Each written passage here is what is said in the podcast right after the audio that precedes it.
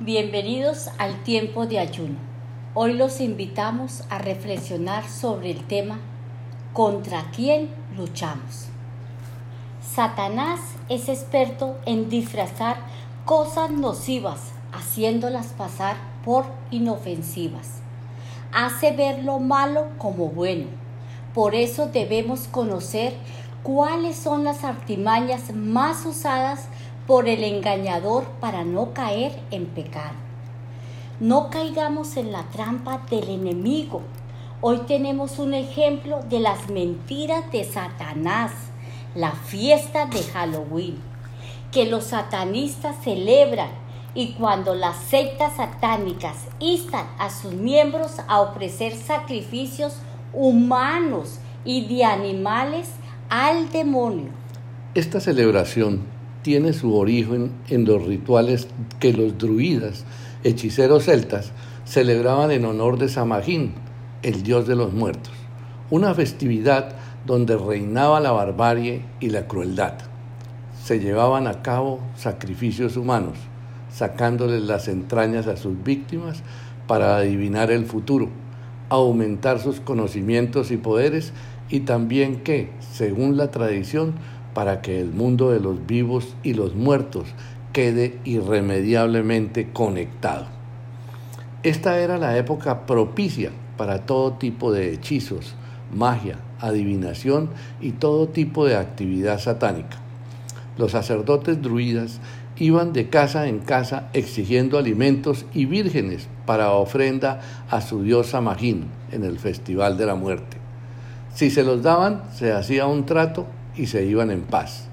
Si la gente de la aldea no daba a los druidas el alimento o persona que exigían, se lanzaba una maldición sobre la casa entera y según ella, alguien de esa familia moriría ese año. Este es el origen de la tradición consistente en pedir dulces y golosinas para las casas. En Colombia se celebra esta fiesta desde hace cerca de 40 años impulsado especialmente por el comercio. Y Satanás ha ido ganando la aprobación para la celebración de la fiesta, haciéndola una tradición.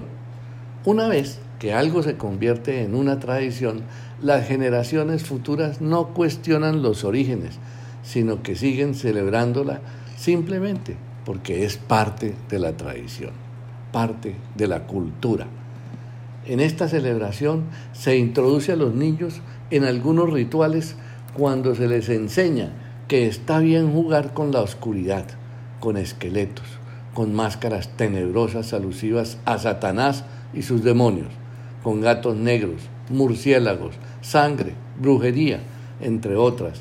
También es por medio de juegos que se les introduce al virtual envolvimiento con ritos ocultistas en el futuro. Cuando las cosas de Satanás no parecen malas, sino normales para los niños, ¿qué esperanza tenemos de que en el futuro estos niños puedan discernir apropiadamente entre el bien y el mal?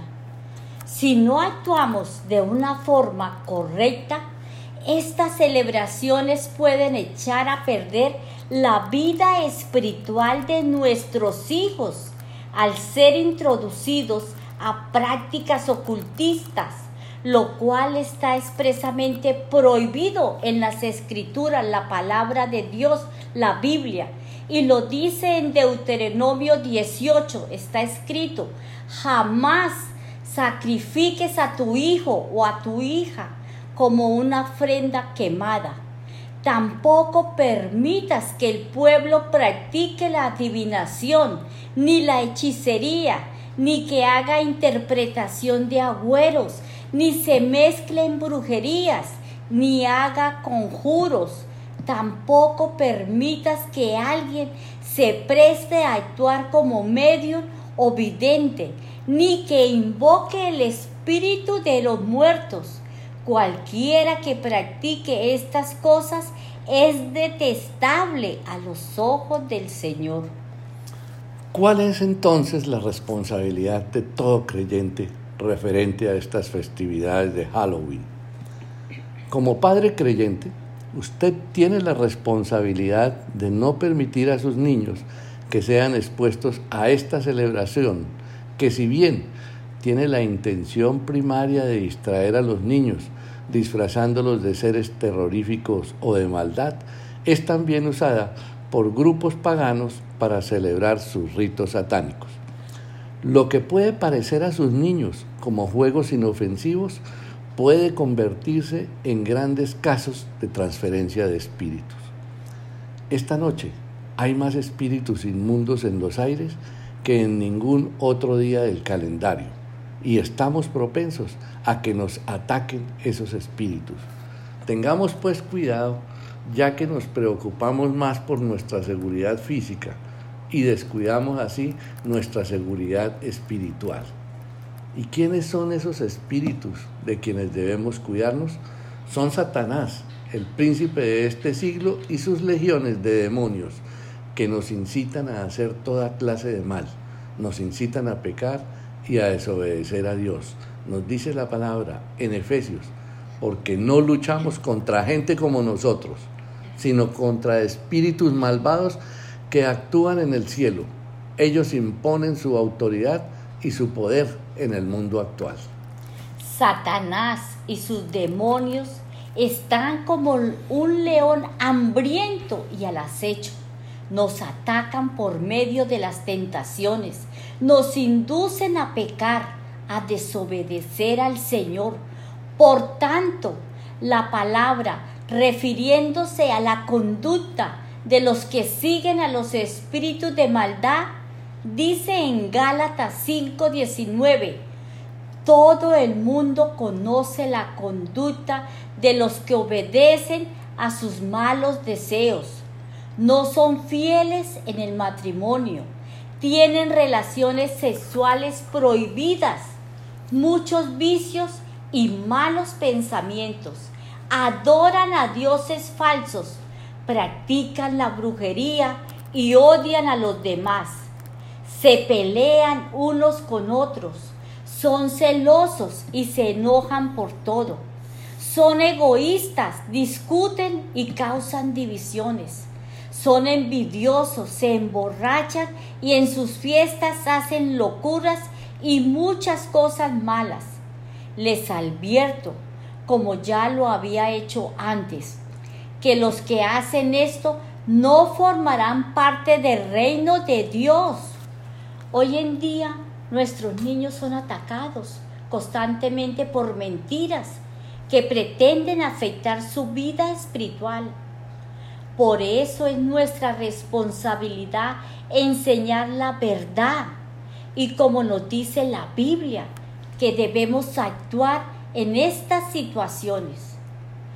Por tanto, el Señor nos manda a estar preparados en todo momento para poder resistir cuando vengan los ataques del enemigo.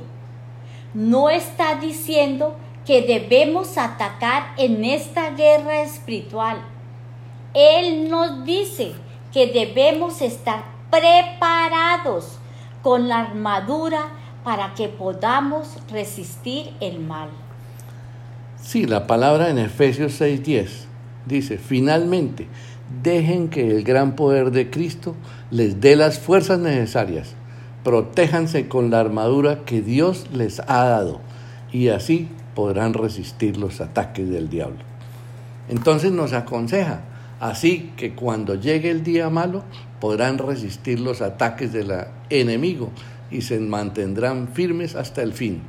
Manténganse alerta, que la verdad y la justicia de Dios los vistan y los protejan como una armadura. Compartan la buena de la noticia de la paz. Estén siempre listos a anunciarla.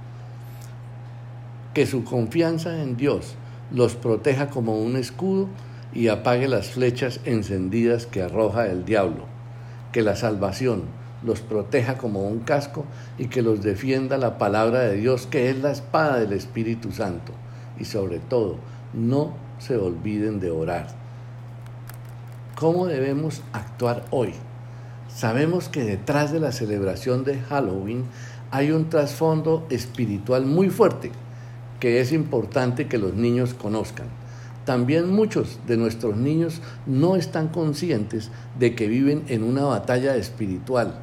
Algunos se sienten atemorizados al saber que los demonios y brujas son reales y no saben qué pueden hacer contra estas cosas.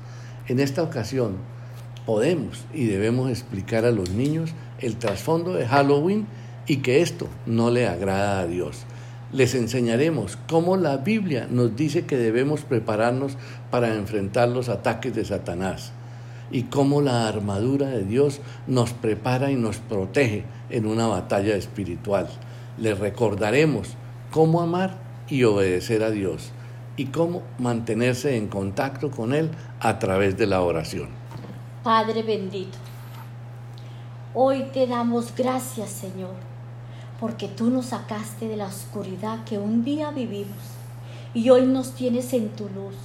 Hoy clamamos por estas personas que están en la oscuridad, Dios, para que ellos tengan el derecho también de ver tu luz, Dios. Ayúdanos, Señor, a salir de esta idolatría, de esta contaminación, Padre bendito. Ayuda y guarda y proteja a los niños, Padre bendito. Ayuda a que sus padres sean responsables, Padre bendito, y les llene de hambre de tu palabra, de sed de tu justicia.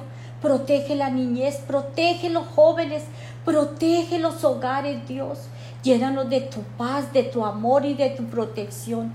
Ayúdanos, Señor, a bendecir a estos niños, a estos hogares, a estas personas que tanto necesitamos de ti, Dios.